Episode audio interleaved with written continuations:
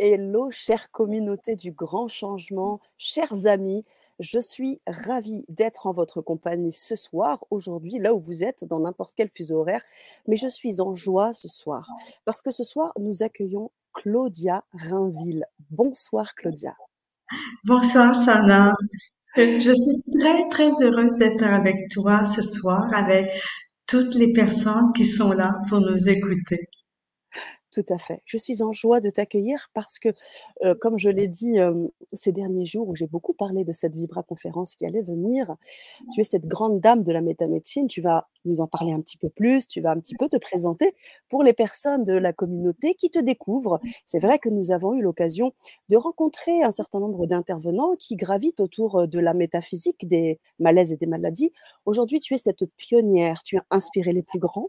Aujourd'hui, tu as aussi un livre un dictionnaire très complet, le grand dictionnaire de la métamédecine. On va en parler bien sûr, on le remontrera tout à l'heure. Mais j'aimerais avant toute chose que tu puisses aussi te connecter à la belle communauté du grand changement et partager un petit peu qui tu es, au-delà de ce que j'ai pu dire, pour que les personnes puissent se connecter à ta belle aura.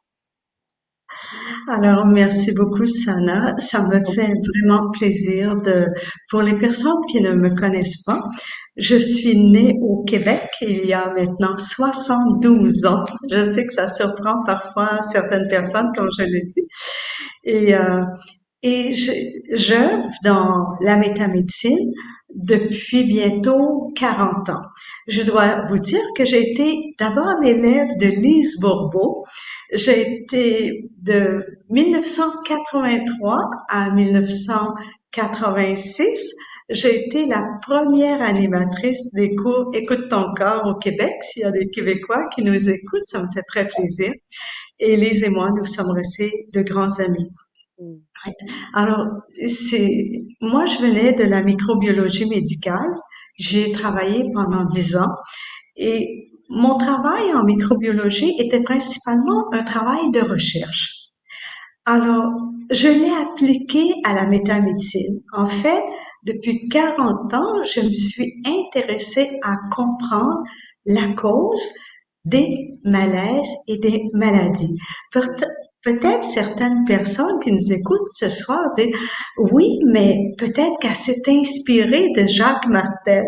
Eh bien, moi, j'ai été l'élève de Lise Bourbeau et Jacques Martel a été mon élève.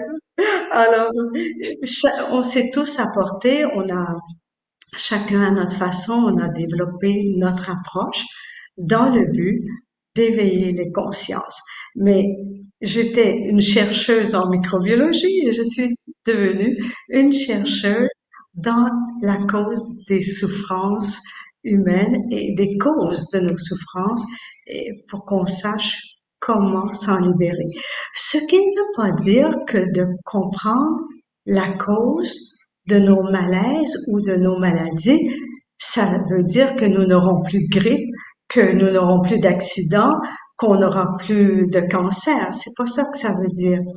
Ça veut simplement dire que ça va nous permettre de prendre la responsabilité de notre santé, de notre bonheur et de notre vie en main.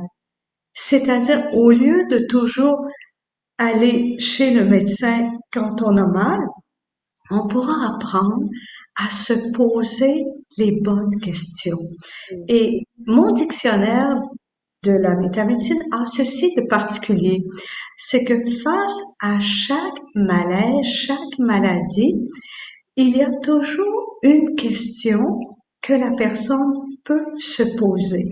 Il y a beaucoup de thérapeutes qui utilisent euh, ce grand dictionnaire parce que ils peuvent s'en servir aussi pour poser des questions à la personne qui vont soigner. Donc, la métamédecine va devenir complémentaire de beaucoup d'approches parce que son objectif, c'est l'éveil de conscience, c'est-à-dire amener la personne à prendre conscience de la cause de sa souffrance, mais pas seulement souffrance physique, c'est aussi des, souffrances causées dans nos relations affectives, souffrances causées par parfois la peur du manque, parfois nos difficultés économiques, euh, qui nous créent des fois bien des, des malaises qui en euh, J'en reparlerai un peu plus, plus tard dans la conférence.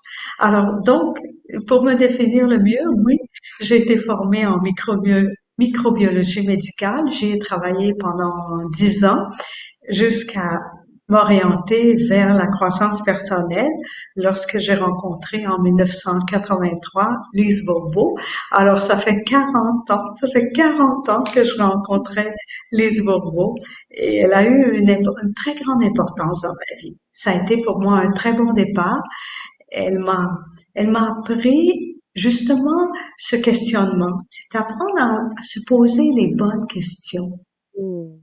Et en poursuivant mes recherches, eh bien, c'est comme ça que j'ai développé au fil des années ce qui est devenu maintenant la métamédecine.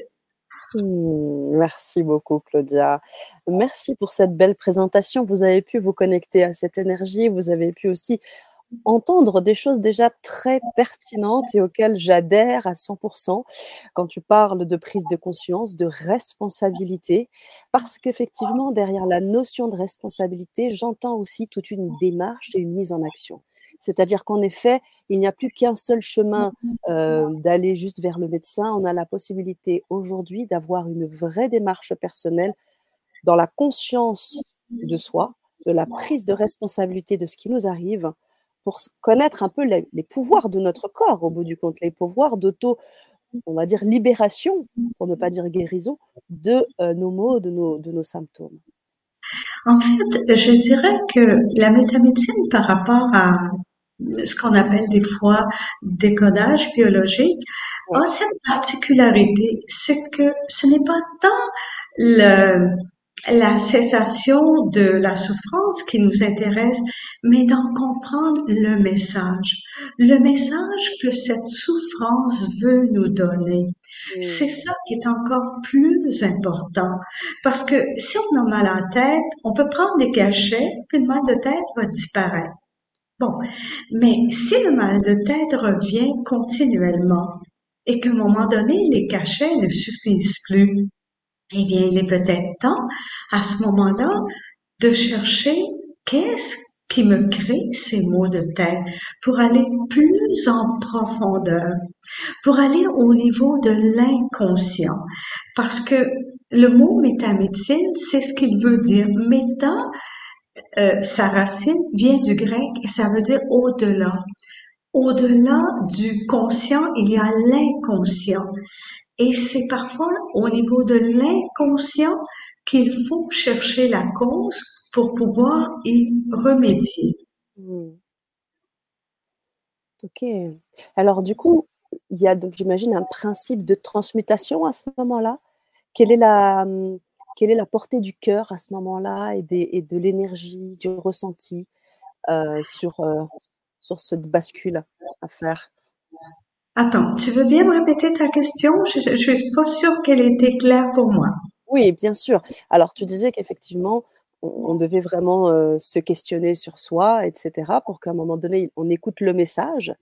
Et à partir du moment où on écoute ce message, comment on transforme ce message en auto-libération, en auto-guérison? Comment on met en marche ce, ce truc qui fait que ben, on passe du message à la libération. C'est quoi le Très Tu es déjà arrivé à la fin de ma conférence et je ne l'ai pas encore donné. Oh, ben alors on va attendre un peu.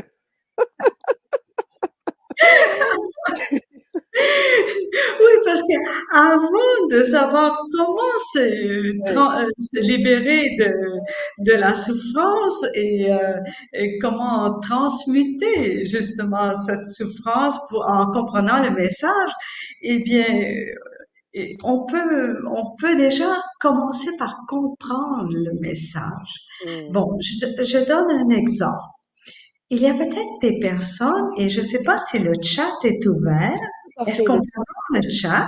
Oui, le chat est ouvert. On a des, des saluts un peu euh, partout de la France. Je, je, je, vois chat privé. Est-ce qu'il est possible que je le vois, le chat? Oui, bien sûr, Claudia. Alors, le chat privé, c'est le chat qui est juste entre nous. Un peu plus haut, tu peux lire commentaires. Et si tu cliques dans commentaires, tu vas pouvoir te connecter à la Ah, commentaires. Oh, bon, bon, bon. Oh, mais- oh, ça me fait plaisir de voir tous ces beaux commentaires qui sont déjà là. C'est merveilleux.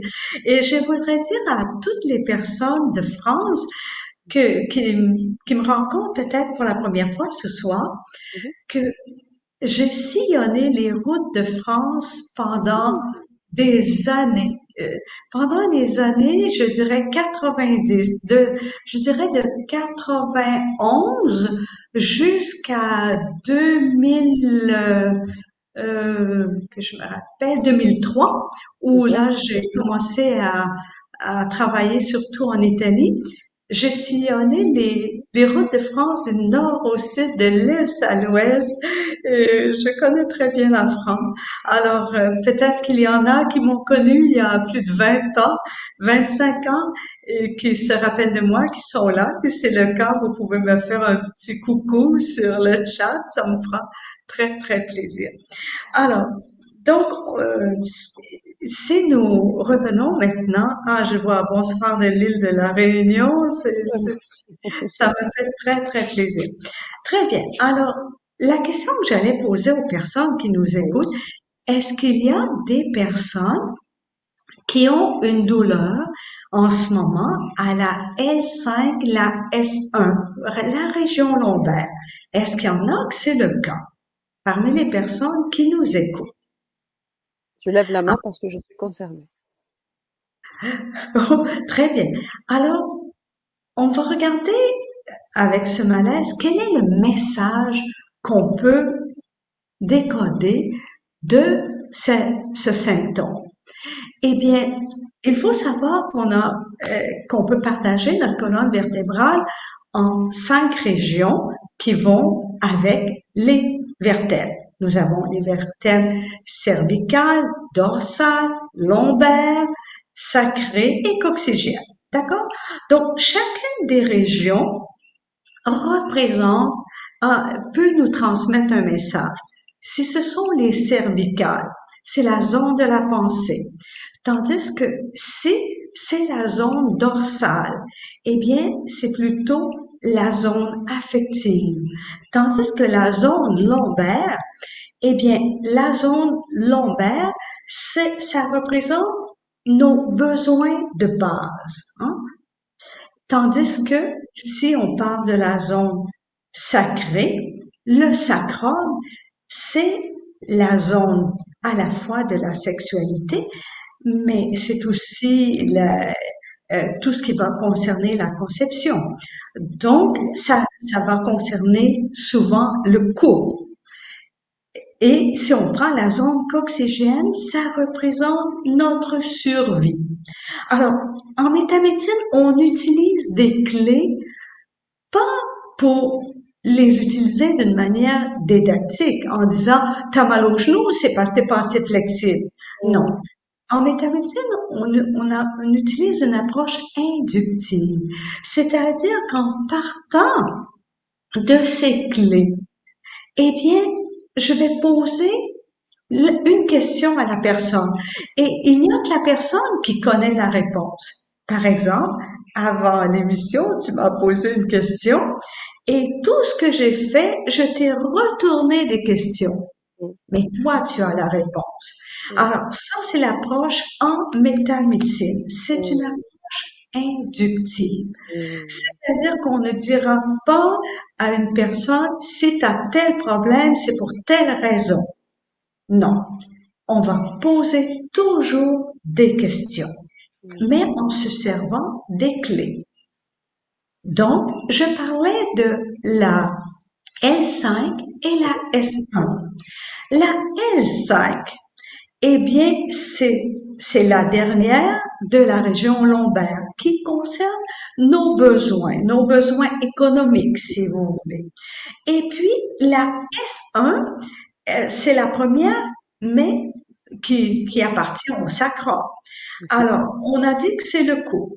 Donc, la question qu'on pourrait se poser, est-ce que je vivrais des inquiétudes financières rapport à ma relation de couple. Bon, ça c'est une question qui est grande. La personne qui reçoit la question, elle doit tenir compte du contexte qu'elle vit. C'est elle, il va regarder le contexte. Se pourrait-il que j'ai commencé à avoir mal à cet endroit-là lorsque mon mari m'a parlé qu'il allait peut-être couper des postes à, euh, à notre travail? Alors là, que je commence à penser, ouf, mais si on se retrouve juste avec mon salaire, on n'y arrivera pas.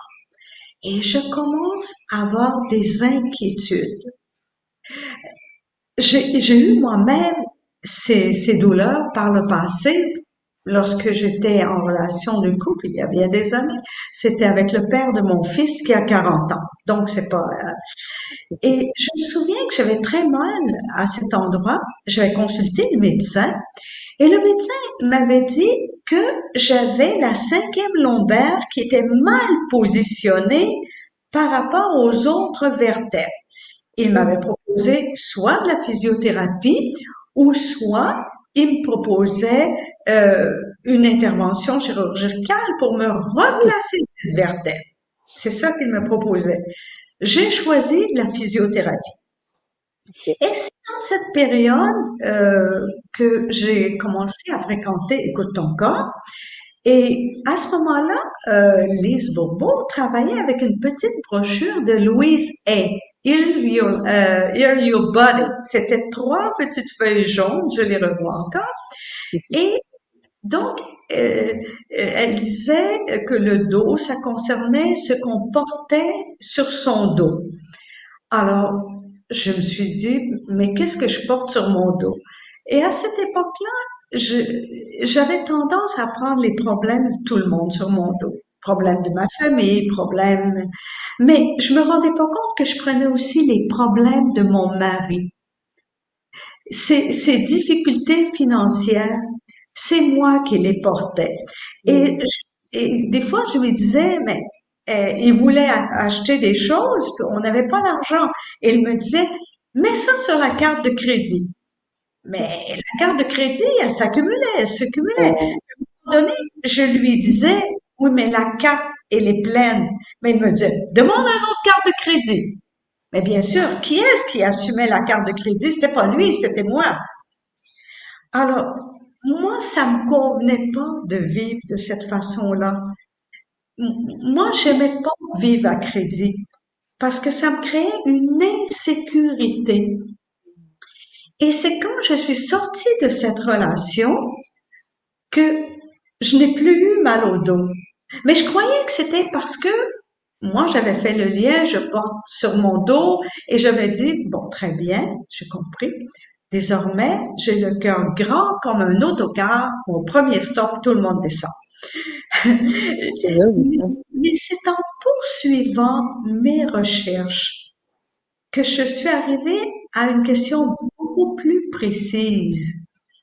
Et, et c'est là que maintenant, si une personne me dit qu'elle a mal en cette région, je lui demanderai, se pourrait-il que tu vis des préoccupations financières, mais qui peut concerner aussi soit ta conjointe, soit ton compagnon? Ça, c'est la question que la personne pourrait se poser. Est-ce que je vis des inquiétudes sur le plan financier? Peut-être que j'aimerais ça acheter une maison parce que je voudrais voir les enfants grandir dans la maison. Et j'ai mon conjoint qui me répète continuellement qu'on n'a pas les moyens, qu'on n'aura jamais les moyens. Donc, je vis avec une certaine frustration au niveau financier, que l'argent m'arrête toujours dans ce que je veux faire. Et puis j'ai mal dans cette région. Donc, si tu vois, Sana, en métamédecine, on ne dira pas c'est ça. Oh. On, on, oriente plutôt la personne avec des questions pour qu'elle trouve ses réponses. Oh. Une fois qu'elle a trouvé ses réponses, eh bien, maintenant, il lui appartient soit de changer sa façon de voir les choses, ou soit ça peut être de faire de nouveaux choix ou de prendre de nouvelles décisions. Tu sais, cette histoire que je raconte par rapport à la L5, S1, eh bien, ça m'a ramené quelque part à ma mère. Ma mère avait l'habitude de dire, j'ai des dettes, mais j'ai un bon nom. Et c'est comme si j'avais associé, c'est pas grave d'avoir des dettes en autant que tu as un bon nom. Et quand j'ai compris ça, je me suis dit, mais j'ai pas besoin d'avoir des dettes pour avoir un bon nom. Je peux avoir un bon nom sans avoir de dettes. et, là, et là, j'ai tout écrit, tout ce que je devais. Et j'ai entrepris de me libérer de tout ce que je devais. Et je me suis dit, je n'ai plus besoin de ça dans ma vie. Donc, vois-tu, de ce message de mon corps, ça m'avait permis de faire une prise de conscience très importante dans ma vie. Oh. Au niveau inconscient, j'avais accepté que avoir des dettes, c'était pas grave parce que ce qui était important, c'était d'avoir un bon nom. Donc, je me crée des dettes pour pouvoir dire comme ma mère, j'ai des dettes, mais j'ai un bon nom, je suis honnête. Jusqu'à ce que j'en prenne conscience. Et quand la conscience est éveillée, eh bien, ça peut changer très rapidement. Oh. Les choses peuvent changer très rapidement. On va regarder un peu ce que nous dit. Euh... Alors, Corinne nous dit douleur L5 et S1 Comment parle Claudia J'ai été opérée cet été et ce qu'elle dit me parle car mon avenir financier n'est pas stable. Je comprends mieux. Je peux, j'ai pas vu la fin. Après, je peux mieux, je peux mieux? Je comprends mieux. Elle a mis trois petits points pour dire je ah. comprends mieux tout son contexte personnel. Bon, alors c'est Corinne qui écrit ça. Alors Corinne, le message de ton corps est en train de te dire femme de si peu de foi. Femme de si peu de foi. Donc, c'est en train de t'inviter à cesser de, de vivre dans cette peur-là, la peur du manque. Tu vois, ton avenir financier, alors sans doute tu vis dans la peur du manque. Ce que je pourrais te, te suggérer, euh, qui te coûtera pas, qui te coûtera bien moins cher que tous les médicaments ou tous les traitements que tu pourras suivre, c'est un livre qui s'appelle J'ouvre la porte à l'abondance chez Très Daniel. C'est un livre que j'ai écrit pour aider justement les personnes qui vivent dans la peur du manque, qui sont toujours préoccupées par la peur du manque. Et puisqu'on parle donc la région lombaire, donc souvent c'est c'est ça, c'est lié à nos besoins, nos besoins d'avoir un toit, de, de pouvoir payer nos, nos, factures, de pouvoir manger. Tout ça en fait partie. Donc, beaucoup de gens qui ont mal, qui vont dire parfois dans le bas du dos, c'est parce qu'ils vivent ces préoccupations financières. Et sans se rendre compte que, en fait, L'argent, c'est de l'énergie. L'argent, c'est de l'énergie. Comme la peur est une énergie, mais si on entretient la peur du manque, qu'est-ce qu'on va créer? On va créer le manque. Tandis que si on ouvre la porte à l'abondance, eh bien, ça va être tout l'inverse. C'est tout l'inverse qui va arriver. Alors, beaucoup de gens vivent dans cette peur-là et je dois dire que notre société, je pense, encourage les gens à vivre dans la peur du manque. Je pense que euh, tout ce qui se passe dans notre monde, bien sûr, parce que ceux qui dirigent ce monde, eh bien, tant si tous les gens étaient riches et autonomes, ils ont plus de pouvoir. Oui. Mais plus les gens vivent dans la peur et plus ils travaillent, plus, euh, plus ils produisent, et eux, plus ils gardent le pouvoir. Mmh. Donc, Corinne, moi, je te suggérerais vraiment ce livre pour que tu puisses quitter définitivement la peur du manque et apprendre à créer l'abondance. Tu peux la créer, cette abondance-là. Tout le monde peut la créer. Tout le monde. Et puisqu'on parle de la peur du manque, ça m'amènerait à parler du sciatique. La douleur au nerf sciatique. Est-ce qu'il y en a qui ont des douleurs au nerf sciatique? Parce que la peur de qu'est-ce qui va arriver si, ça c'est la question qu'il faut se poser quand on a mal au nerf sciatique. C'est qu'est-ce qui va arriver si. Par exemple, il y a des gens qui vont dire j'ai mal aux fesses, mais je comprends pas, j'ai tellement mal aux fesses, qu'est-ce qui m'arrive? Et bien souvent, leur mal de fesses, c'est la douleur du sciatique, mais dans cette zone. Parce que le sciatique, il part de, de la rencontre L5, S1, il descend de chaque côté des fesses pour descendre derrière la cuisse et derrière le mollet jusqu'aux chevilles. OK?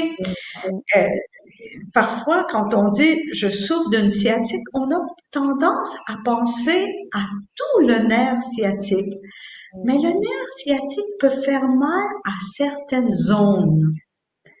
Et là, on ne se posera pas la même question si le nerf sciatique fait mal au niveau des mollets. Parce que des fois, on dit, j'ai des, des, j'ai des douleurs au mollet, mais j'ai tellement mal au mollet, je sais pas ce qui m'arrive. Et on n'est pas porté à penser que c'est la sciatique. Oui, la sciatique, le nerf sciatique peut faire mal à certaines zones et pas à d'autres. Mmh. On va se poser des questions en fonction de ces zones-là. Mmh. Et ce sera peut-être pas la même question.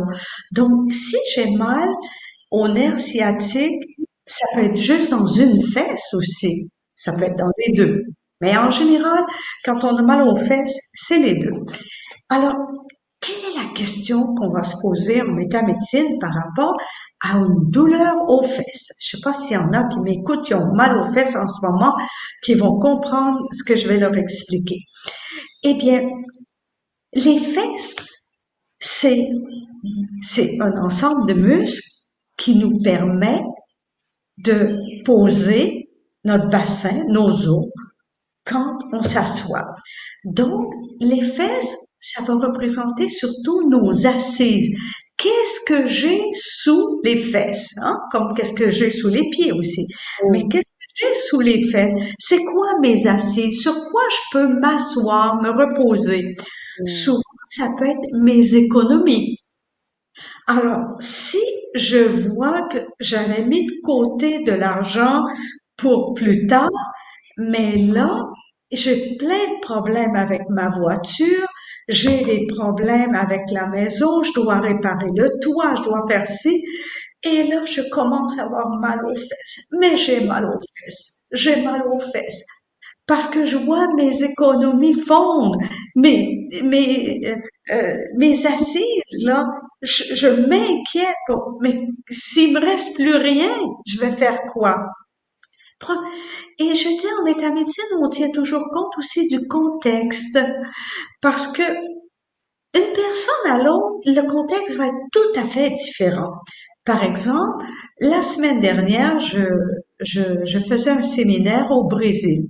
Et mon traducteur euh, me, me posait la question, il me disait, écoute, j'ai tellement mal aux fesses, mais je comprends pas ce qui m'arrive. Et donc, je lui ai posé cette question, puis il m'a dit, écoute, ça, ça me rejoint ce que tu me dis, parce que avec le développement de l'intelligence euh, artificielle, eh bien, maintenant, ils sont en train de créer des traducteurs simultanés où moi, c'est mon emploi, j'ai fait ça toute ma vie, traduire. Alors, si les, s'ils arrivent avec des traducteurs comme ça, euh, euh, instantanés, moi, j'ai plus d'emploi. Je peux les, les, personnes que je dois traduire, ils vont utiliser le, le traducteur de, de l'intelligence artificielle. Vois-tu, ces assises, ces assises, lui, c'était son emploi de traducteur. Tu me suis que quand je dis ne pas généraliser ces connaissances-là, mais les utiliser avec une ouverture, c'est-à-dire pour lui, les faits, ça va représenter ses économies. Lui, c'était son emploi. Si je peux plus exercer mon emploi, c'était ça, ses assises. Et je lui ai dit, regarde, mon cher ami, tu vois, tu traduis tellement de personnes euh, qui font des choses dans la croissance personnelle.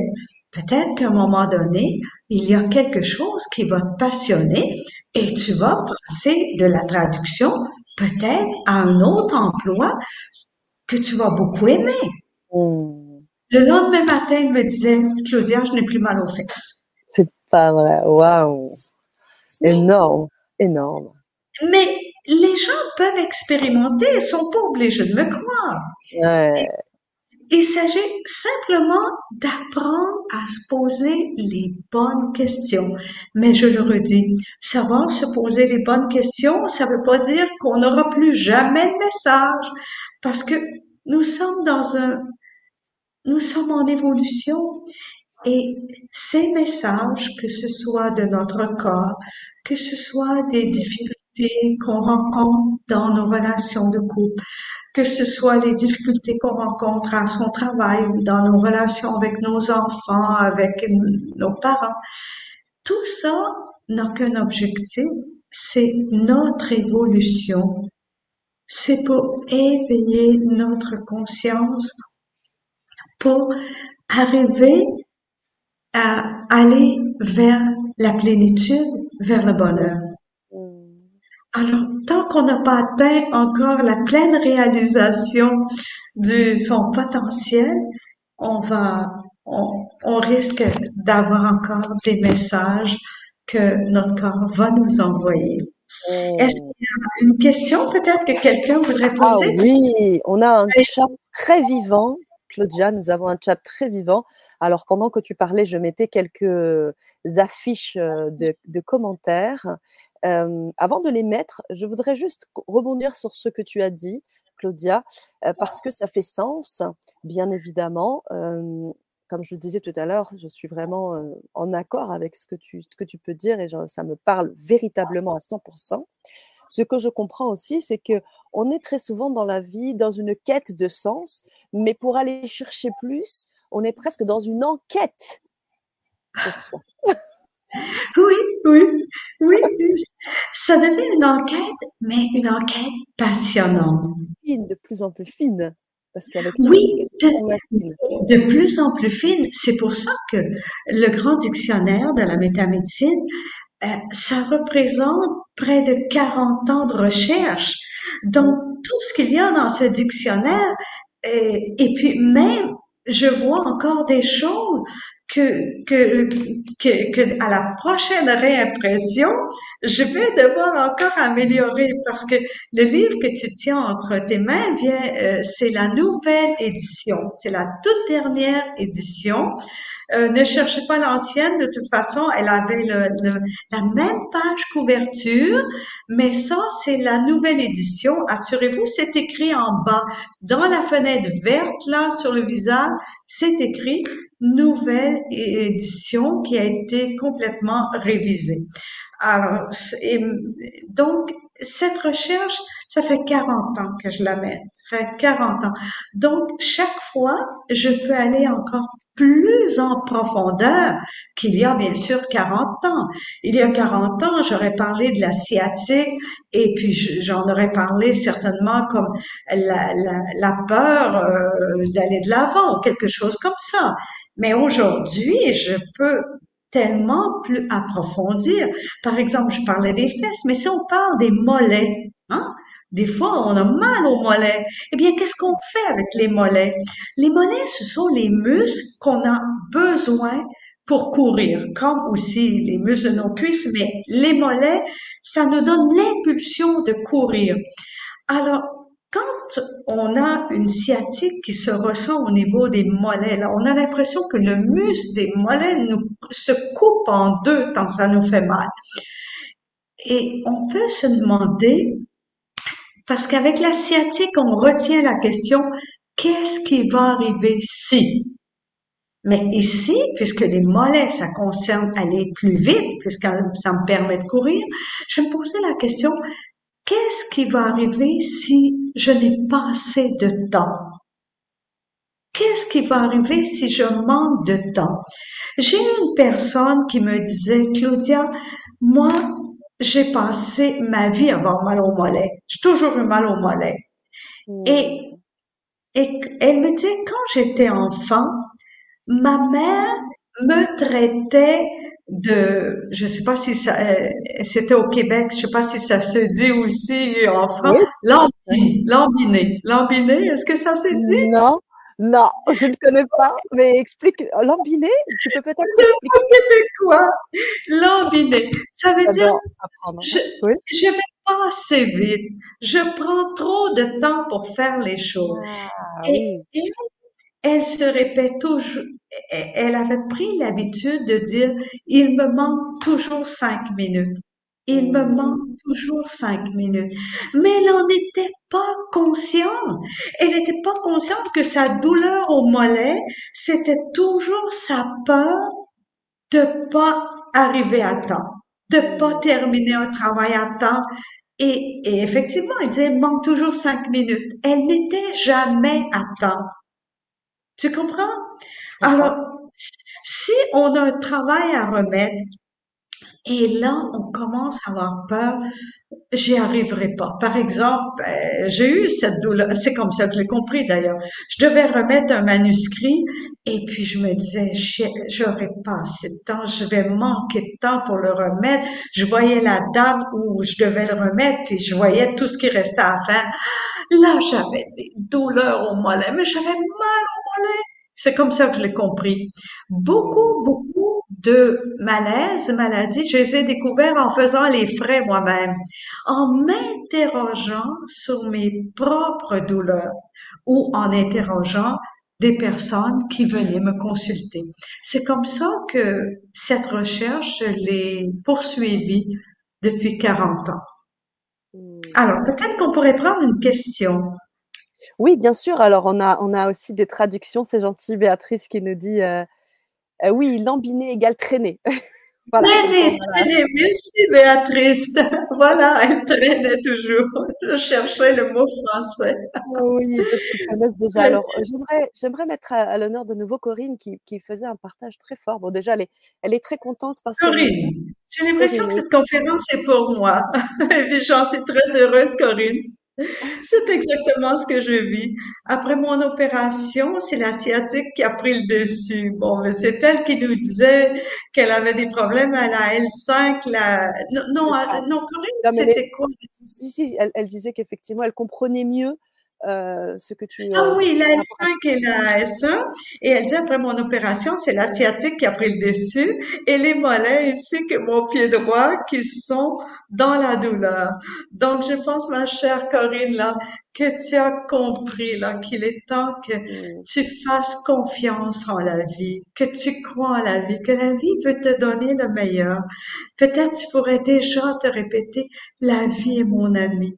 La vie est mon amie et elle me donne tout ce que j'ai besoin.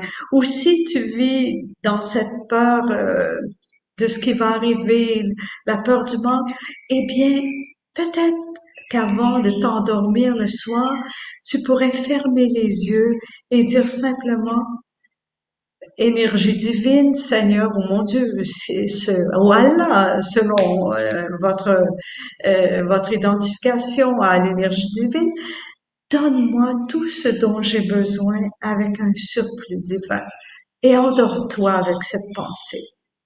Seigneur, Allah, donne-moi tout ce dont j'ai besoin avec un surplus divin. À ce moment-là, je fais confiance à l'énergie de vie. Je, au lieu de m'inquiéter, je m'ouvre, je m'ouvre à, à l'abondance divine. Déjà, seulement ça, ça peut t'aider. Et tu peux remercier le message. Tu peux remercier ton corps de ce message et lui dire que tu as compris, que tu as compris, euh, que maintenant tu choisis de croire en la vie, d'avancer, d'avancer vers peut-être une nouvelle vie, vers, vers le meilleur, vers l'abondance et non plus laisser la peur du manque diriger ta vie. Hmm. Waouh Alors, oui, on va, on va prendre bien sûr d'autres euh, questions. On en a beaucoup. On a beaucoup de questions, Claudia. Donc, euh, on en avait un petit peu plus haut. On a là, bon, je prends Christine, parce que c'est le, le, premier message que je vois, mais on en a un petit peu plus haut. Je vais remonter un peu dans le, dans le chat tout à l'heure. bonsoir, j'ai des douleurs aux Christine qui nous dit bonsoir, j'ai des douleurs aux articulations des mains. Autant euh, droite que gauche. Très bien. Alors, les, les mains, ça sert à exécuter les ordres. Et, et dans le, dans le cas, quand elle me dit droite et gauche, si c'était seulement la droite, chez un droitier, la droite, ce sera la main de l'action.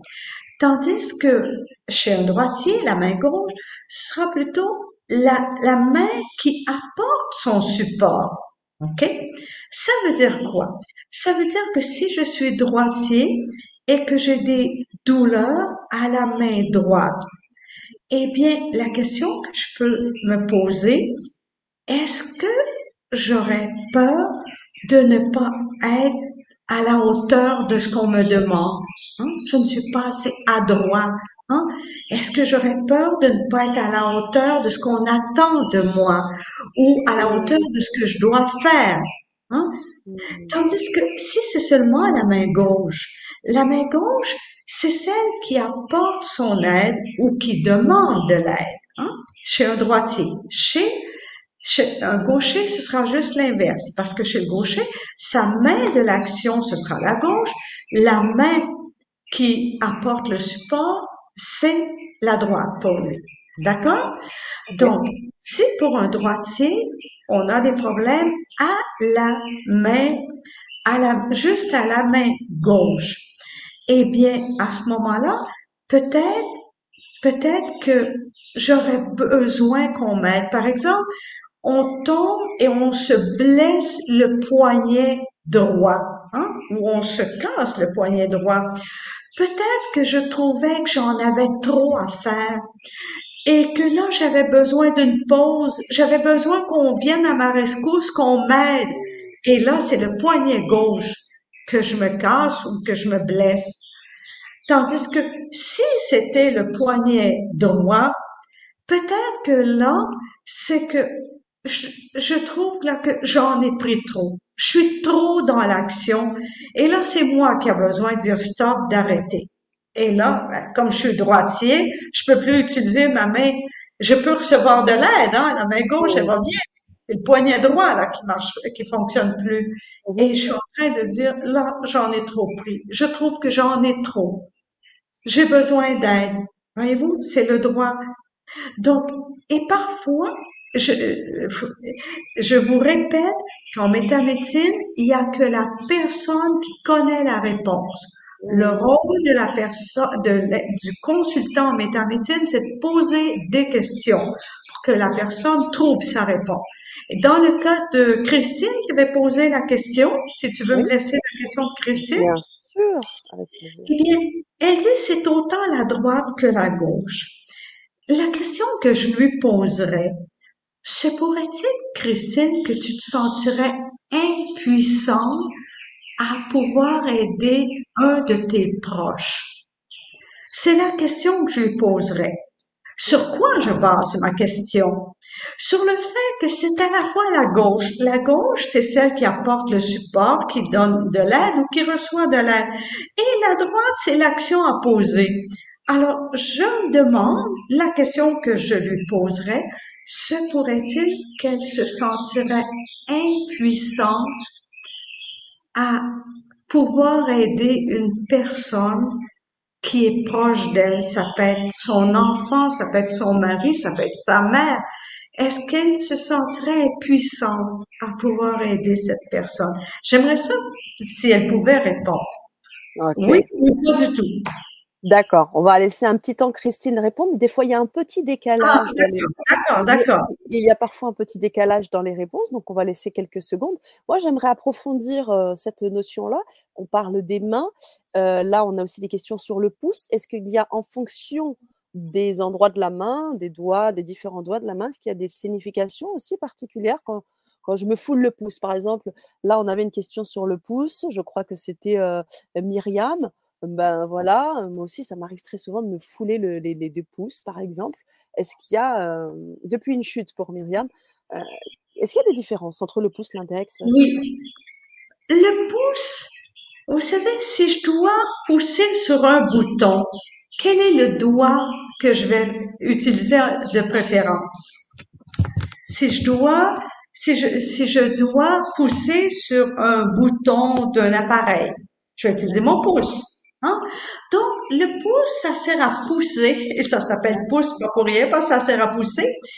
Et quand il y a un problème au niveau du pouce, ça peut être parce que ça va concerner la pression. Soit la pression que je sens qu'on me met ou que je me mets je vous donne un exemple. Une personne avait, euh, elle, ce qu'elle avait au niveau des pouces, c'était comme un eczéma où euh, cet eczéma faisait que ça se, euh, ça créait des crevasses et ça saignait. Mais c'était juste au niveau de ses pouces. Et puis, elle comprenait pas pourquoi.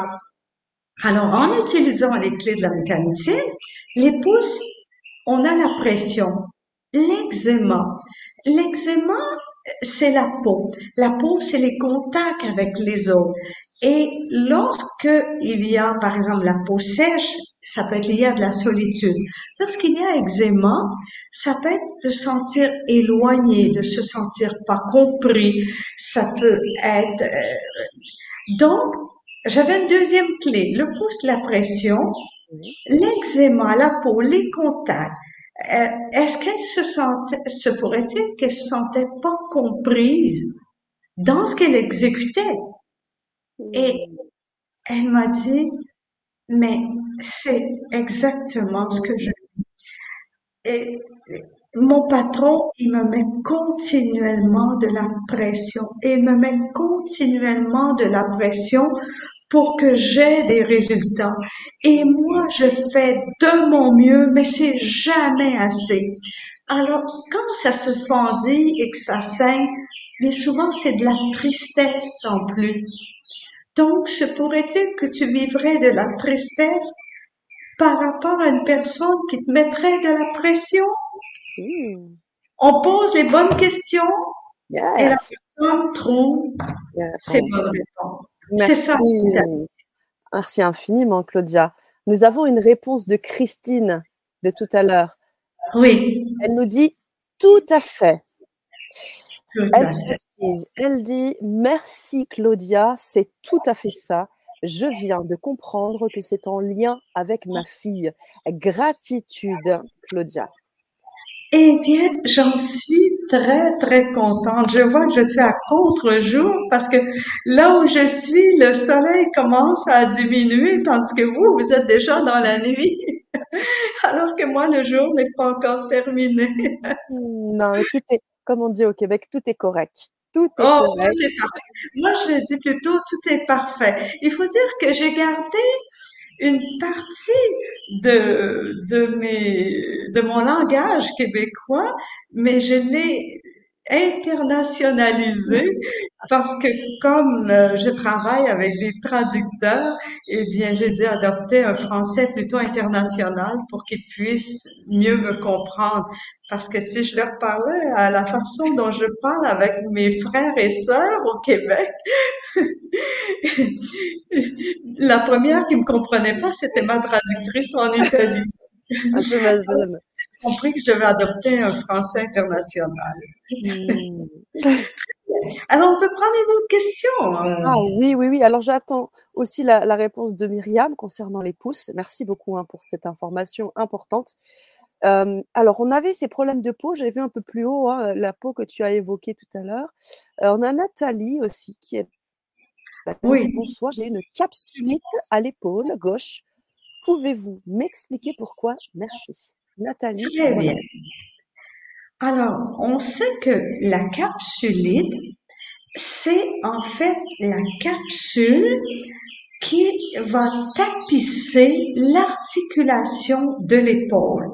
C'est euh, dans cette capsulite-là, il y a ce, ce j'appelle, bon, je cherche le mot, ça y est, euh, le, liquide euh, Aide-moi.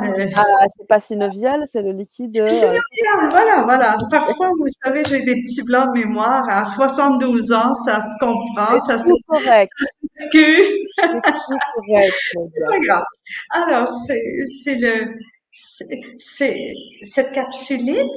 Donc, cette, dans cette capsule, il y a cette synovie, liquide synovial, qui permet de lubrifier l'articulation de l'épaule. Parce mmh. que si on manque de ce liquide synovial, eh bien, qu'est-ce qui va arriver? Quand on va bouger l'épaule, ça va craquer. Est-ce qu'il y en a en ce moment qui m'écoutent et que l'épaule craque? Est-ce qu'il y en a que c'est leur cas? Vous n'êtes pas tous obligés de répondre, mais quand les articulations nous craquent. Hein? Est-ce que c'est français ou c'est québécois craquer? Oui, oui, oui, bien sûr. Bon, quand les articulations craquent, eh bien, c'est parce que nous manquons de ce liquide synovial. Et ce liquide synovial, en métamédecine, on l'appelle le lubrifiant affectif le lubrifiant affectif. Je m'explique. Si vous avez les genoux qui vous craquent, c'est parce qu'au niveau de l'articulation de genoux, vous n'avez pas suffisamment de liquide synovial. Et c'est que vous manquez de lubrifiant affectif. Et ça veut dire quoi? Ça veut dire qu'il est possible que vous vous imposez trop de choses pour vouloir plaire aux autres. Et pendant des années, j'ai eu les genoux qui me craquaient. Et mes genoux ne me craquent plus aujourd'hui, puis pourtant j'étais beaucoup plus jeune. Hein? Donc, c'est pas une question d'âge. Je me souviens qu'à un moment donné, euh, il y avait euh, un, patient qui disait à son médecin, il disait, mais docteur, euh, j'ai mal au genou droit, ça me craque chaque fois. Et, le, médecin lui a répondu, mais c'est l'âge, mon vieux monsieur, c'est l'âge. Mais il a dit, mais le problème, docteur, c'est que mon genou gauche, il a la même âge que mon genou droit. Et il me craque pas mon genou, mon genou gauche. Donc, voyez-vous, souvent on met ça sur le, sur le, le compte de l'âge. Et si les épaules nous craquent, c'est que parfois, peut-être, on prend trop de responsabilités. On s'en met trop. Et là, les épaules nous craquent parce qu'on se sent pas assez soutenu on se sent pas assez soutenu. Donc, le lubrifiant affectif, on en manque parce que nous-mêmes, on s'en, on s'en demande trop et on se sent pas assez soutenu. Et là, haut l'épaule, hein, on emporte et ça craque, ça fait mal. Et des fois, c'est, on va avoir mal ici. Si, vous voyez où je pose Oui, oui, oui, oui, oui, à l'arrière du bras, un petit peu à la base de l'épaule. On a mal ici, là. Eh bien, la question à se poser, c'est, se pourrait-il que je me sens pas assez soutenue en ce moment dans tout ce que j'ai à faire? Et là, c'est le bras, le bras qui doit faire l'épaule qui porte. Alors, j'ai mal dans cette région-là.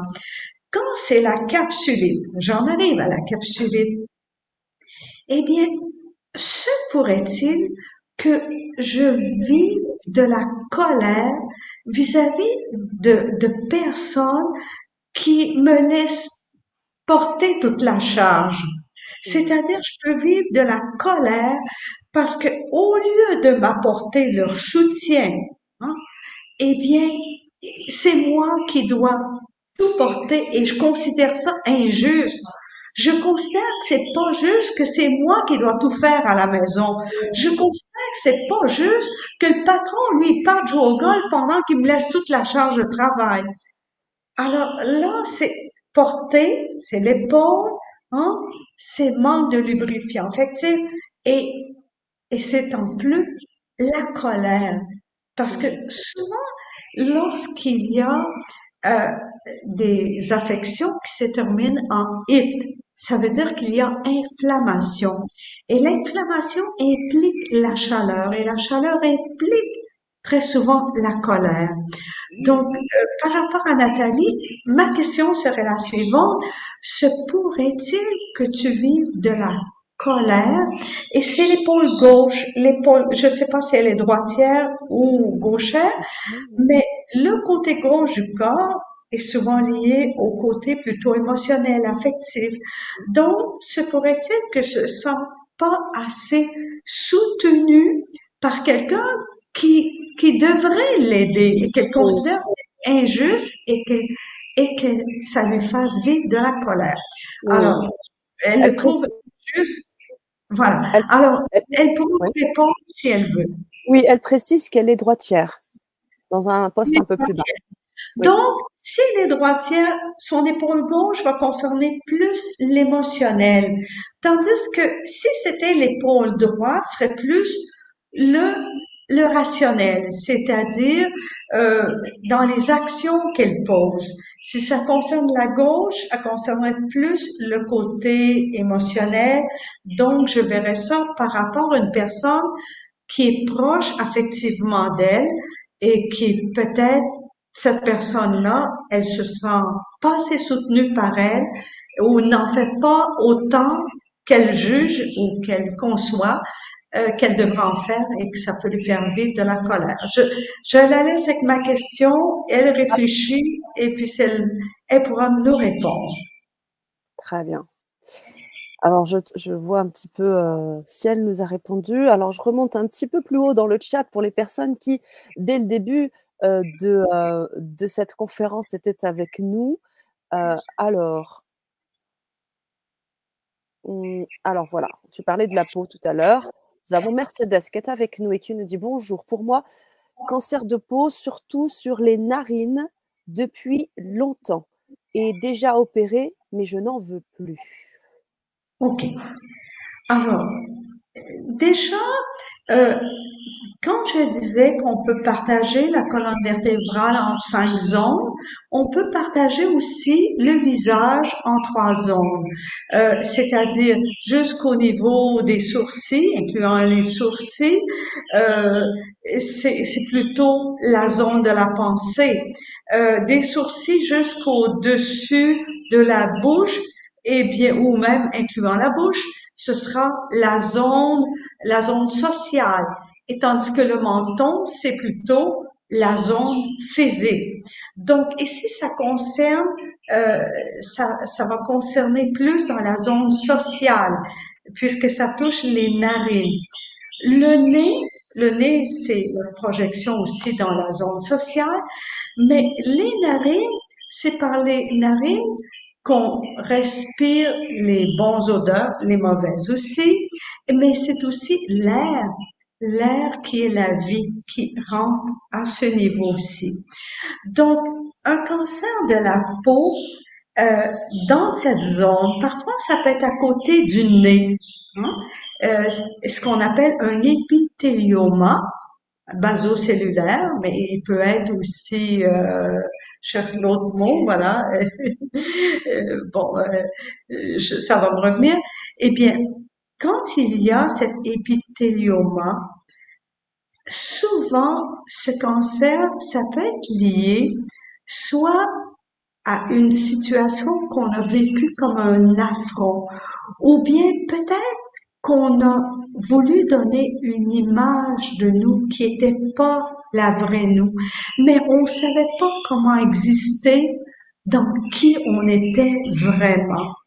Alors, je ne sais pas si ça lui parle, mais puisque ça fait longtemps, il est fort probable que Mercedes, depuis là, elle a appris à laisser vivre la vraie Mercedes. Et c'est pour ça que ce n'est pas revenu. Alors, moi, je lui dirais, ne t'inquiète pas. Parce que si ça avait dû revenir, ça serait revenu euh, peut-être euh, trois ans, cinq ans ou dix ans après. Mais tu me dis, ça fait longtemps. Remarque que longtemps pour pour certaines personnes, euh, une personne longtemps qui a 15 ans, une personne qui en a 70, le longtemps n'a pas la même signification. Là, je, On est d'accord. J'essaie de... Oui, de, très bien. bien. Voilà. Alors, euh, je ne sais pas si ça parle à Mercedes, mais il est possible que ce cancer, euh, si c'était un épithélioma, eh bien, à ce moment-là, il est bien possible, il est bien possible euh, que c'était qu'elle elle se croyait obligée d'être ce qu'on croyait qu'on attendait d'elle. Et puis finalement, elle a décidé qu'elle avait plus à plaire à tout le monde, qu'elle pouvait exister par euh, par qui elle était. Euh, et c'est ce qui peut expliquer que, que ce cancer n'est pas revenu. J'aimerais avoir euh, son, son idée. Son retour. Oui, oui, oui bien sûr. opinion par rapport à ce que je dis. On attend son retour. Euh, on prend une autre question, Claudia, en attendant? Euh, Oui, ou parce que je, je pourrais. Je voudrais affiner, bien sûr. Peut-être avancer un petit comme peu. On a, on a un petit peu de, de décalage. Mais on peut prendre une autre question. Prenons une autre question. Ok, alors juste en dessous, il y en avait aussi une question. Alors il y en a deux autres que je, je, vois là quand même. Oui, il y a beaucoup, beaucoup de questions. Il y a beaucoup, beaucoup de questions, énormément. Ça veut dire que la métamédecine, ça intéresse les Français. Et je crois qu'il y a des années que je veux revenir en France. Ça fait des années que je veux revenir en France. Mais j'avais besoin, l'Italie a eu besoin de moi. Je me suis investie pendant 20 ans. J'ai maintenant toute une équipe de consultants en métamédecine euh, en Italie qui offre euh, des conférences, des séminaires. J'en ai aussi en France. J'en ai aussi en France. Et si il y a des personnes qui m'écoutent ce soir qui aimeraient avoir une consultation en métamédecine, ils ont qu'à aller sur le site ils ont metamedicine.com. Euh, il est possible que c'est la page italienne qui va s'ouvrir, mais euh, c'est pas grave. Allez sur les petits drapeaux, le drapeau français, vous cliquez et vous aurez à ce moment-là toute l'information. Vous trouverez des personnes qui peuvent offrir online des consultations euh, en médecine. Euh, bien sûr, je ne peux pas répondre à tout le monde ce soir. Euh, oui, mais on va avoir l'occasion de t'avoir justement. Voilà. Vous allez pouvoir avoir une consultation. Alors, une journée de séminaire, mais pour vous donner tout ce que, que, que j'ai fait comme recherche depuis 40 ans, il me ah, faudrait peut-être six mois et plus être avec vous. Important.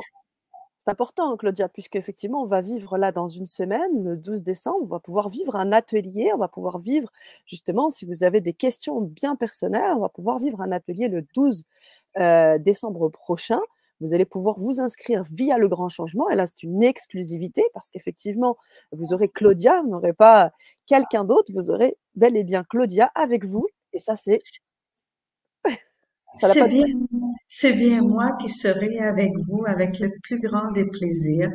Et moi, ce que je suggérais aux personnes qui veulent faire le, le séminaire, euh, la, la journée, l'atelier que je vais donner le 12 décembre prochain. Si pour vous, vous avez une question qui est très importante, que je vous aide, eh bien, les premières personnes qui vont s'inscrire à cet atelier auront la priorité pour que je puisse répondre à leurs questions. Mais vous en faites pas s'il y en a beaucoup que c'est le cas. Je pourrais sélectionner parfois des questions qui sont similaires, c'est-à-dire qui touchent un même organe ou un même euh, ou une même euh, ou une même affection. Je les regrouperai de façon de pouvoir répondre à un maximum de personnes qui, qui vont vouloir euh, vivre cet atelier. Dans cet atelier, je vous montrerai comment utiliser les clés. Vous me voyez les utiliser, ça vous, ça vous paraît un jeu d'enfant, la façon, mais il faut dire que j'ai une grande expérience, mais je vous apprendrai comment le faire, comment vous, vous pouvez utiliser ces clés de la métamédecine? Hmm. Bien sûr, pour les personnes qui, qui pour X raisons euh, n'auraient pas les moyens de faire le, l'atelier, euh, il y en a pour tout le monde. Hein. Moi, je suis pas là juste pour ceux qui ont des sous, je suis là pour tout le monde. Eh bien, mon livre, le grand dictionnaire de la métamédecine, ça peut être un très beau cadeau de Noël à vous offrir ou à offrir à une personne. Parce que dans ce livre-là, les questions que je vous pose, vous allez pouvoir vous les poser. Bien entendu, dans l'atelier, ils vont être plus personnels pour vous. Ils vont être beaucoup plus précises. Dans le dictionnaire, je mets des questions qui sont globales. Mais ces questions-là vous renvoient quand même à vous-même. Euh, une petite anecdote en passant. Ma fille me racontait euh, hier soir, elle me disait, j'ai une amie qui avait un problème à l'œil. Et, et elle me disait, euh, ta mère qui est dans ce domaine-là, à quoi ça peut être lié? Elle a dit, j'ai simplement copié ce qui était dans, ton livre parce qu'elle, elle a la chance d'avoir le, euh, le, livre euh, qui peut faire du copier-coller sur Internet. Elle lui a fait un copier-coller, elle lui a envoyé ça et la personne lui a répondu, mais je t'en prie, arrête, tu lis dans ma tête! tu lis dans ma tête! qu'est-ce que c'est fou, qu'est-ce que c'est fou. Alors, d'abord, les gens peuvent déjà commencer avec ce livre. Et je le dis, c'est un très beau cadeau de Noël à offrir peut-être à une personne qui vous parle toujours de ses malaises, de ses maladies. Si vous savez pas quoi lui offrir pour Noël, c'est un beau cadeau. Ou vous offrez Et là, vous pourrez commencer vous-même, euh, vous pourrez commencer à apprendre comment utiliser les clés de la métamédecine.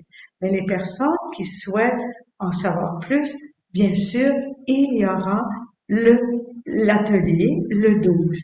Si vous avez une question qui est très, très importante pour vous, eh bien, assurez-vous de vous inscrire rapidement parce que on va donner la priorité aux personnes qui vont s'être inscrites en premier. Tout à fait. Mais ça me fera très, très plaisir. Je veux encore prendre peut-être une question. Oui, alors, j'étais euh, en train de, de... Combien de temps il nous reste? Oui, il nous reste encore euh, à peu près 15 minutes, à peu près, avant la, la fin de cette, de cette Vibra conférence. Je reprends juste l'espace euh, euh, sur, sur l'atelier. En effet, euh, vous pouvez, quand je vous ai donné le lien, hein, j'ai mis le lien dans le chat là. Quand vous cliquez sur ce lien, vous arrivez bien sûr sur euh, toutes les précisions concernant Claudia et, le livre, bien sûr, de la métamédecine. Et puis les bénéfices de cet atelier où on va avoir la compréhension profonde de soi, les outils pour l'auto-guérison, le renforcement de la résilience émotionnelle, l'amélioration de la santé mentale et physique et la croissance personnelle en évolution. Voilà. Donc voilà, vous allez avoir tous ces beaux bénéfices. Vous pouvez bien sûr cliquer sur ce lien que je vous ai mis dans le chat, que je vous remets de nouveau. pour que vous puissiez vous inscrire. Et comme l'a très bien dit Claudia, eh bien, on prendra en priorité, bien sûr, les personnes qui ont, qui ont pris l'atelier en premier. Et puis, bien sûr, si bien d'aventure vous voyez cette conférence en replay et que vous voulez vous inscrire, bien évidemment, on prendra aussi en compte votre question. Mais comme elle l'a dit, on fera un regroupement pour que vous puissiez avoir vos réponses. Donc, tout le monde, toutes les personnes qui seront inscrites auront une réponse à leurs questions. Voilà, c'était important que je précise ça. Et l'atelier sera enregistré, donc on vous invite, si vous n'avez pas l'occasion de, d'être là, à ce moment-là, d'envoyer, de nous écrire et de, de proposer votre question pour qu'on puisse la traiter. Voilà, c'était juste un aspect technique, Claudia.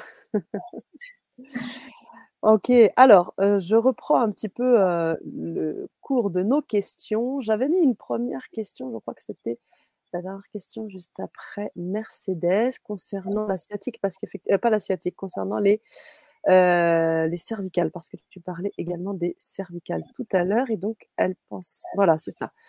Donc c'était Sabrina Petit qui nous dit qu'en est-il des, des, cervicales et des mâchoires crispées Si on se souvient bien, je parlais des ondes de, de la colonne vertébrale qui correspondent à un message.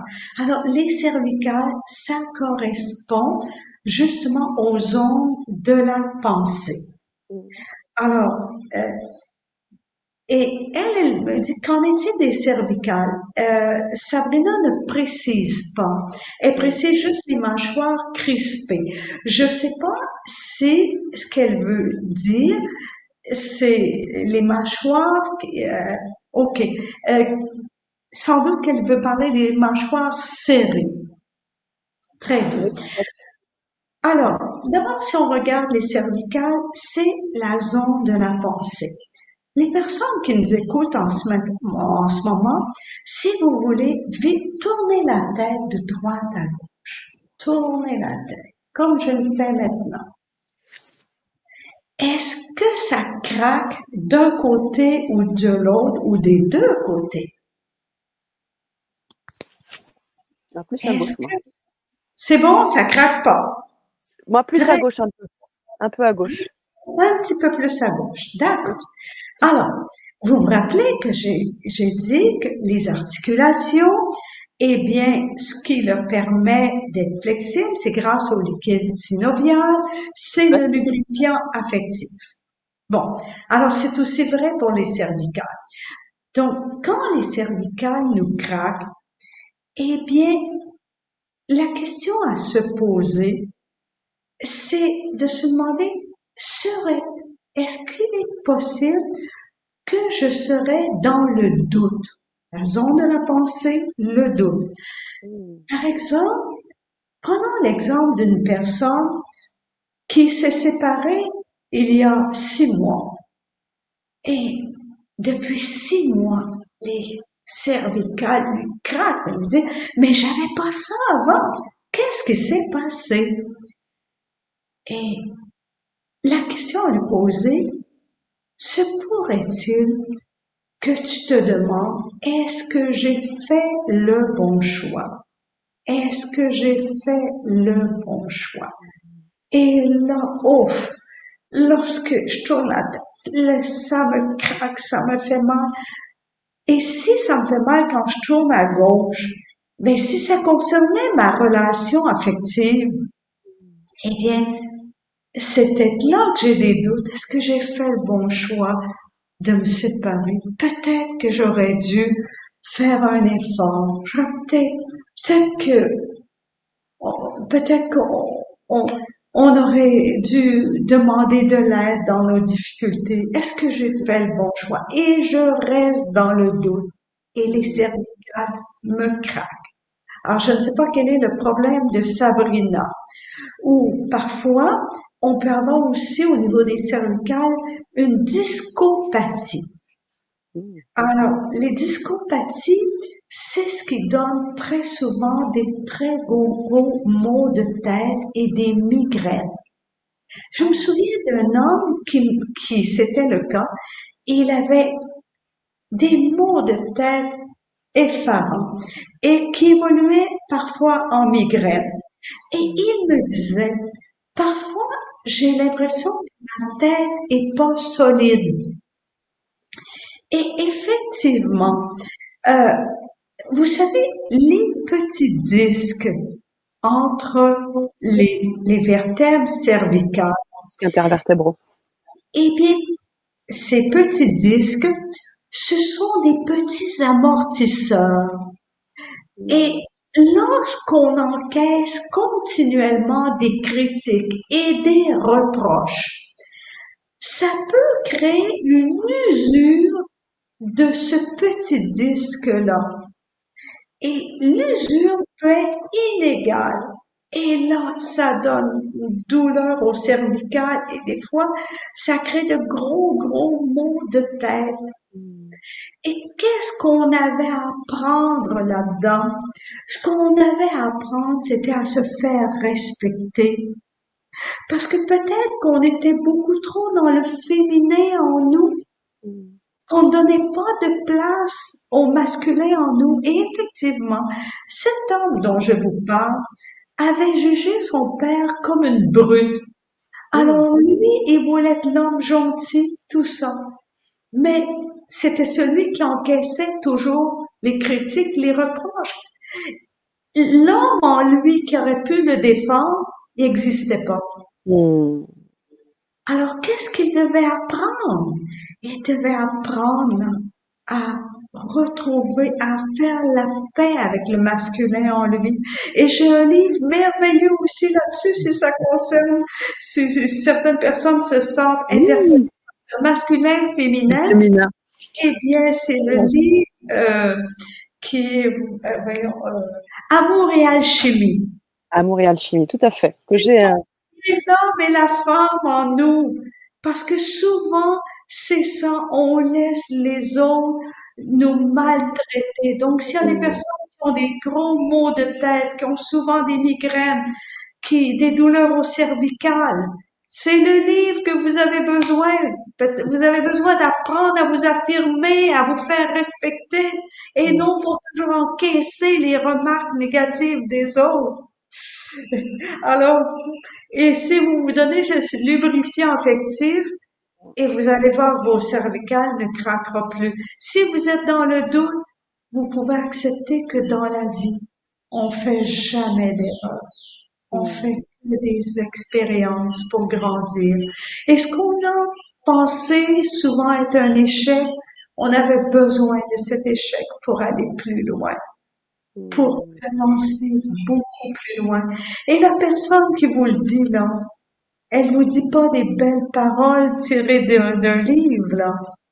Je peux vous dire que moi-même, au mois d'août dernier, je me suis cassé la tête du fémur et que je marche encore avec une canne. Même si vous me voyez que j'ai l'air en forme, tout ça, eh bien, oui, voyez, je suis la fondatrice de la métamédecine. J'ai développé cette approche pendant 40 ans et j'avais besoin de cette expérience. Et, et je, les anges, les anges, ça concerne, euh, ça concerne nos structures pour aller vraiment de l'avant. C'est pour ça que quand on au hanches, problème aux hanches, souvent c'est qu'on a peur d'avancer vers quelque chose qui va changer toute notre vie. Et moi, dans cette période, c'est vrai que ça s'est, ça s'est passé la veille de mon départ pour le Brésil où je devais euh, donner un séminaire à 35 médecins, 37 médecins qui étaient inscrits pour le, ce séminaire et j'avais terminé ma valise. J'ai voulu aller chercher quelque chose dans le haut de la Je suis montée sur une petite échelle de, de plastique qui a cédé. Je suis tombée. Je me suis cassé la tête du fémur. Mais je peux vous dire en toute honnêteté que c'était une bénédiction. Parce que j'étais dans une remise en question et je me disais, est-ce qu'il serait pas temps que je prenne ma retraite? est-ce qu'il serait pas temps, j'ai donné 40 ans de ma vie à la relation d'aide, est-ce que je pourrais pas penser à moi maintenant et puis m'occuper juste de moi? Eh bien, j'ai pas eu le choix. Hein. J'ai été immobilisée pendant six semaines et le temps de récupérer, c'est quelque chose. Et je me suis rendu compte que j'aimais mon travail, que j'aimais ce que je faisais, que la retraite, ce sera pour une prochaine vie. Mais, mais j'ai pas envie de dire autre chose aussi. Vous savez, j'avais toujours les ongles qui cassaient, les ongles fragiles, et combien de fois je me suis fait faire les ongles et tout ça. Les ongles cassaient tout le temps. Je disais qu'ils étaient fragiles et je comprenais pas la cause. Mes ongles voulaient me dire, occupe-toi un peu plus de toi, Claudia. Et depuis que je me suis cassé la tête du fémur, c'est les autres qui s'occupent de moi et mes ongles n'ont jamais été si beaux. c'est génial, c'est merveilleux. Ce qu'on considère parfois un échec, on pense qu'une maladie, c'est, c'est, une catastrophe qui nous arrive. Je vous dis, le plus souvent, c'est une bénédiction en autant qu'on comprenne le message. Et les mâchoires crispées, là, il est bien possible que c'est de la colère qu'elle retient dans ce qu'elle voudrait dire.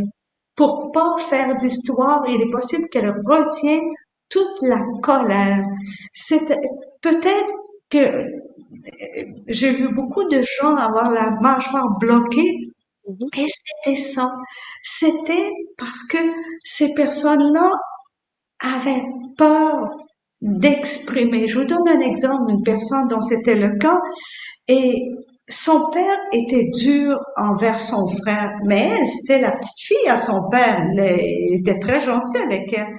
Mais quand elle le voyait être aussi dur avec son père, elle se crispait les mâchoires parce qu'elle pouvait pas accepter ça.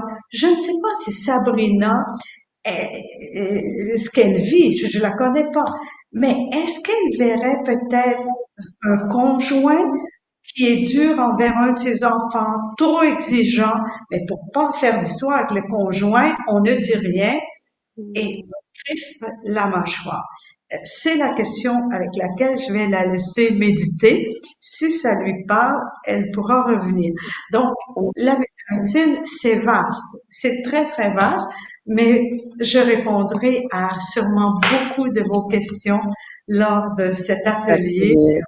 On sera une journée ensemble. C'est de quelle heure à quelle heure déjà? Alors, on commence à 19h, heure de Paris. On commence à 19h, heure de Paris. Ah, très bien. Alors, et ce sera 14h. Ah, voilà, c'est ça. Mais si on commence à 19h, c'est jusqu'à quelle heure? Eh bien, ça, c'est encore à déterminer. Est-ce qu'il ne serait pas mieux de commencer un peu plus tôt?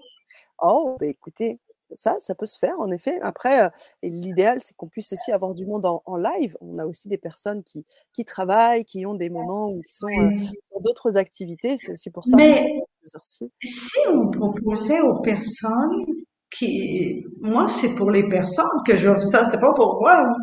Moi, commencer à 19h, si on fait trois heures d'atelier, ça, ça me va. Mais si on va avoir plus de temps, on pourrait commencer peut-être un peu plus tôt. On pourrait commencer à 18 heures. Et les personnes qui s'inscrivent, mais qui peuvent pas se connecter avant, on pourrait leur donner le, droit de la revisionner tout le, séminaire après. Tout à fait. Alors voilà, on a un changement d'horaire en direct. On proposition, Parfait. Voilà. Est-ce que ça plaît à nos, à nos eh auditeurs? Dites-nous, dites-nous, dites-nous, chers auditeurs, si l'horaire est OK. Qu'est-ce que, qu'est-ce que ah. notre public nous dit par rapport à ça? Est-ce qu'on a des commentaires? Qu'est-ce que le public Alors, nous on a dit? déjà, on a déjà Sylviane qui, elle, est inscrite. Je suis inscrite. Merci à vous deux, Claudia et Sana. Donc voilà, Claude, Sylviane, on va donc euh, modifier l'horaire qui était prévu à 19h sera donc à 18h heure de Paris pour que vous puissiez bénéficier de ce large espace de partage et de co-création avec Claudia qui pourra répondre. Elle est disponible. Youpi, elle est Ce sera un grand plaisir pour moi de vous retrouver le 12 décembre. Ce sera autant un cadeau de Noël pour moi que pour vous Oh. parce que euh, j'ai été au repos pendant une bonne période, mis à part le séminaire online au Brésil. Euh, je, je n'avais rien fait de... Bon, j'ai fait une conférence cependant que je dois dire avec euh, santé, euh, avec euh, non, avec amour euh, irrésistible. Alors, je pense que plusieurs connaissent Amour irrésistible. Si vous ne connaissez pas, vous pourrez sûrement demander le lien à Sana et qui et vous pourrez avoir accès à cette conférence. Que cette conférence, c'était de la princesse que je me rappelle, à la, à la- Alors, la princesse dépendante à la, à la reine souveraine. Je crois que c'est ça, quelque part. oui, je crois bien. Alors, je vais, je vais regarder hein, euh, pour pouvoir avoir une précision. Je vais te dire ça tout de suite, chère Claudia. Alors, le, le titre était euh, Où votre légende amoureuse devient réalité, de princesse amoureuse à reine souveraine. Ah, d'accord. Très bien. Voilà. On a aussi bien de- des personnes qui sont inscrites hein, et qui sont OK pour 18h. Donc, euh, Christine, Ah, Yann et merci. Christine. Alors, merci à toutes les personnes qui seront là. Ce sera vraiment un plaisir pour moi de vous aider du mieux que je peux à vous libérer de vos souffrances. Je le ferai avec tout, tout mon cœur, tout mon plaisir. Mmh, adorable. Merci beaucoup, Claudia. On a Fleur M qui nous dit bonsoir, Claudia. Bonsoir, Sana. De Belgique, elle nous écrit Je me réfère souvent au livre de métamédecine de Claudia. Voilà. J'espère que tu vas te procurer la nouvelle édition. Ça vaut le coup, Fleur, parce que Ah. la nouvelle édition est euh, dans la, la précédente. Malheureusement, l'index avait été, on avait manqué de temps, on l'avait fait trop rapidement. Là, l'index est beaucoup plus précis. C'est, il va être plus facile à utiliser. Et vous avez trouvé, euh, écoutez, il y a dix ans de plus de recherche dans Ah cette- oui. ce nouveau livre. Donc, ça vaut vraiment, ça vaut vraiment le coup de se procurer la nouvelle version. Très bien. Merci infiniment, Claudia. Sana, ça a été un plaisir d'être avec toi, un grand, grand plaisir. Je te remercie. J'embrasse toutes les personnes qui étaient à, cette conférence. Euh, J'aurais aimé voir chacun de vos visages, mais je sais que vous êtes là par tout, tout ce que vous avez écrit dans les commentaires, que malheureusement, je n'ai pas eu le temps de tout lire, mais euh, vraiment, euh, j'ai été heureuse d'être avec vous et j'ai hâte de vous retrouver le 12 décembre. Waouh! Que dire de plus?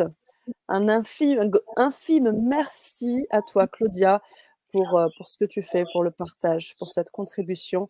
Bien sûr, le rendez-vous est donné pour l'atelier. Pour toutes les personnes qui n'auraient pas eu l'occasion d'avoir une réponse, euh, il y avait vraiment beaucoup de questions et beaucoup de sujets intéressants et je pense qu'ils sont euh, utiles si aujourd'hui vous voulez eh bien débloquer des choses. Donc, je vous invite vraiment à vous inscrire et vous aurez une réponse de Claudia en direct ou en replay en fonction du moment où vous serez présent. On a beaucoup de merci. Merci, hein. ma chère Sana. Merci de tout mon cœur parce que tu me redonnes le goût de, de me réinvestir en France. Waouh! Ça, c'est un beau cadeau. Ça, c'est un beau cadeau de Noël. Merci C'est beaucoup, toi Claudia. qui, est un beau cadeau. C'est Au toi qui es un très beau cadeau. Alors, au revoir. À bientôt. À bientôt à toutes et à tous. Et puis, je vous invite à partager cette conférence si elle peut être utile aussi pour quelqu'un. Je vous invite vraiment à la partager. Merci infiniment. Infiniment, infiniment merci. merci encore, Claudia.